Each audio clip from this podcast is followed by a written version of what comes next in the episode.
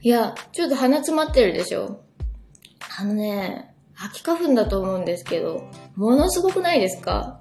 一生くしゃみ止まらないんですけど、薬を飲んだら、なんとなく、マシって感じですね。皆さんはいかがお過ごしでしょうか？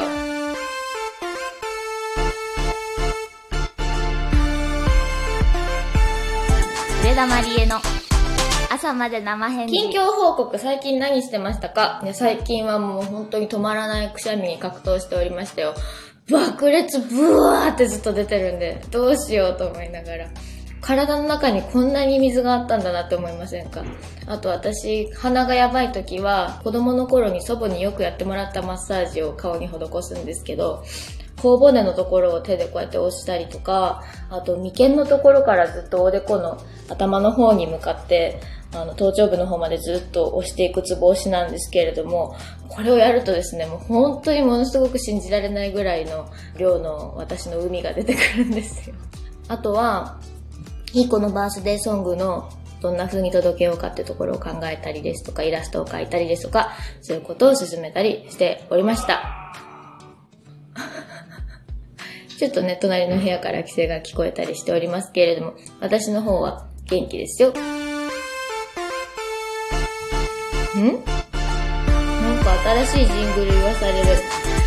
解体新書このコーナーは上田まりえにまつわるキーワードを深く深く紐解いていくコーナーです。今夜は上田まりえといえばディズニー、ディズニーといえば上田まりえ？ディズニー愛が年々深まっている上田さんのディズニーにまつわるエトセトラを紐解いてみたいと思います。キーワードを書いたくじを用意したので思う存分ディズニーについて語ってください本当？たくさんあるのでサクサク目でお願いします。それではどうぞで、いいんですか？なんだ？これ楽しいコーナー。スタートてら。あのシーンは忘れられない。あー迷いますね、迷います。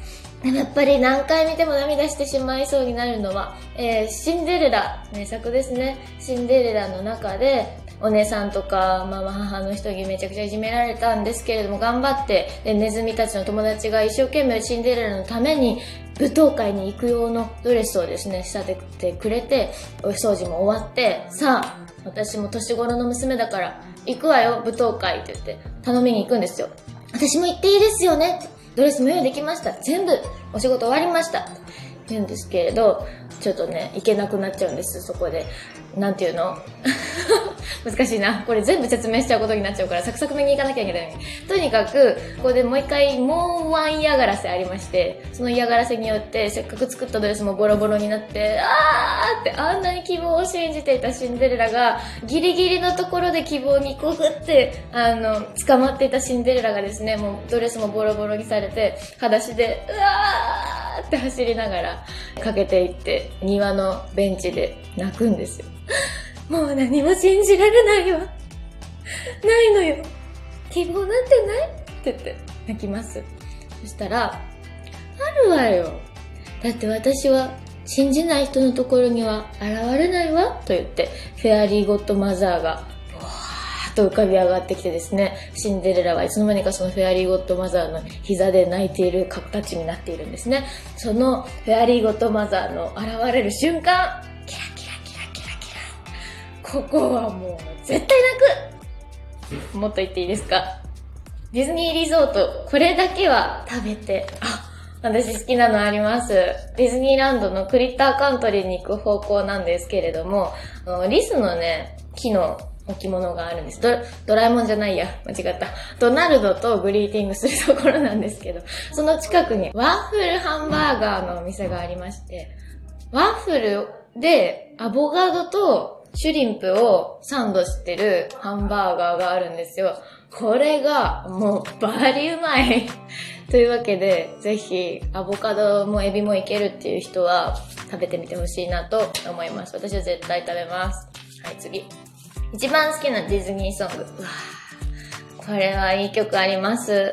もうい一曲だらけなんですけれど、私が一番好きで泣いちゃいそうっていつも思うのは、ダンボのベイビーマイン。これもいいシーンなんですよね。暴れ像と呼ばれてしまったお母さん。本当はお母さんは人に悪口を言われた我が子を守るために怒っただけなんですけど、引き離されてしまって、遠い牢屋みたいなところに暴れ像としてかくまわれてしまうんです。それで、ダンボと友達になった小さなネズミのティモシーがダンボを連れて、お母さんとこ会いに行こうぜとか言って、泣きながらね、ダンボを連れて行くんですけどね。そしたら、お母さんがダンボに気づいて、あの、鼻でダンボのことを撫でてあげるんですよ。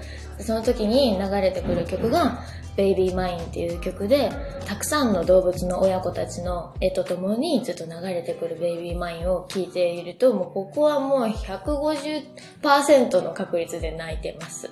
はい。この曲もものすごくいい曲でございます。まだいきますか？まだいけるみたいです。やったー一番好きなキャラクター。あ、3人おんねん。3人いるんですよ。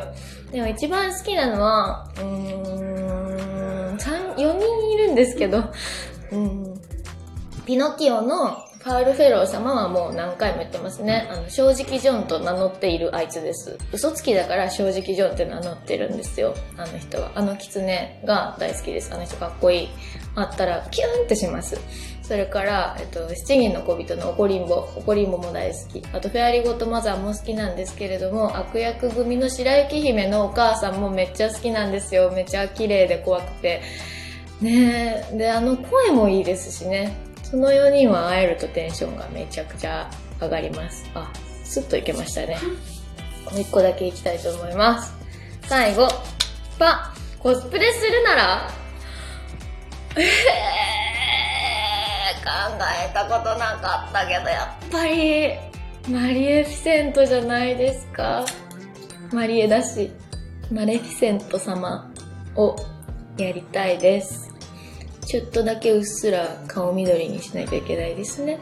あ、でもあれもいいな。ナイトメアビフォークリスマスの女の子のサリー。あの人もいいなって思いますけれども、ギチギチの魔女やってみたいって昔から思ってたんで、コスプレするならイカかマレフィセントでいきたいと思います。はい。えー、なんて楽しいコーナーだったんでしょう。9時はまだまだいっぱいあるんですよ、実は。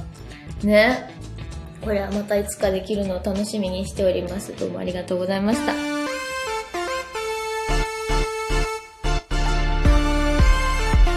田まりえのあの一曲。本日のあの一曲は、ホームールリキッドルームというミニアルバム。これはインディーズ3枚目のミニアルバムですね。2010年にリリースしていたものです。この中に収録しているスケッチ。未完成品と書いてスケッチと読みます。はい。でも提出日は2010年2月6日、タイトル仮が暗闇の中で、その後、サビの直しがあったようです。はい、ありました。えっ、ー、とね、サビは元のメロディー私覚えてますよ。ラーラーラーラーラーラーっていうサビだったんですよね。それがラーラーラーラーラーラーラーになったんだよな。こう直しました。暗いって言われたから。あの、サビの展開にメリハリがなくて弱い。サビが弱い。サビが弱い当時はその、ヒンディーズの頃ね、心と体ぐらいまでを一緒に作ってたディレクターさんによく言われてた言葉で、サビが弱いってなんだよって思ってましたけど、まあ、うん、奥歯を食いしばって 書き直しましたね。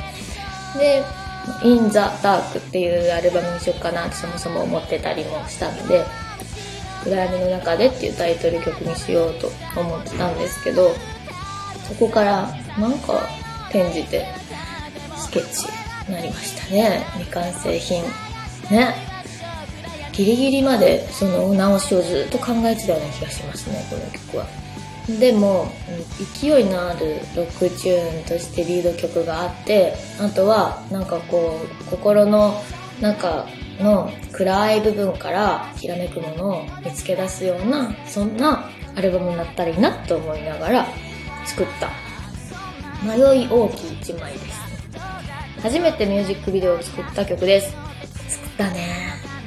いろんな戸惑うこともあったけれどあのミュージックビデオを撮ってくれたのは心と体も撮ってくれてセンチメンタリズムも撮ってくれてる早野さんっていう方でいろいろ試行錯誤しながら、こんな感じにするみたいな感じで考えながら、作ってくれたし、ものすごくシンプルに作ろうとしてたんですよね。シンプルにしようと思った割にはシンプルじゃなくできたなって思ったミュージックビデオでした。めっちゃ楽しいやん、これ。MV 撮るってなんて楽しいのって思いました、私は。MV で着ていったインベーダーゲームのワンピースは確か友達に借りたものではなかったでしょうかそうそう。そうでしたね。あれ借りたのは東京に住んでる友達のプラスチックマイちゃんっていう友達で、コマリスタンプの絵を描いてくれてる子ですね。めちゃ仲良しで、割とこう、私よりさらにサブカルチャー寄りな感性を持ってる女の子で、めっちゃ変な子に借りました。ちゃんと返しました。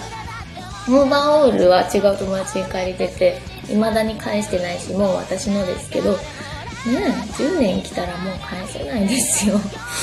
ですけれども、えっ、ー、と、そのワンピースは返した気がします。はい。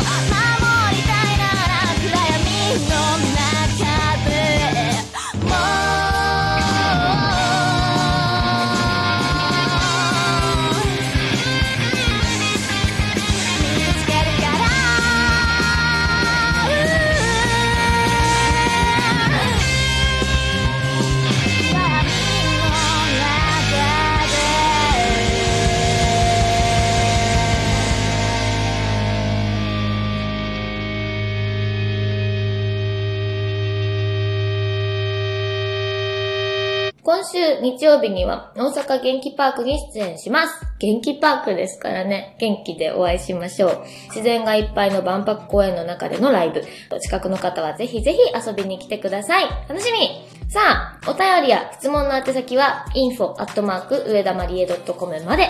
それでは、今夜もそろそろお別れです。おやすみなさい。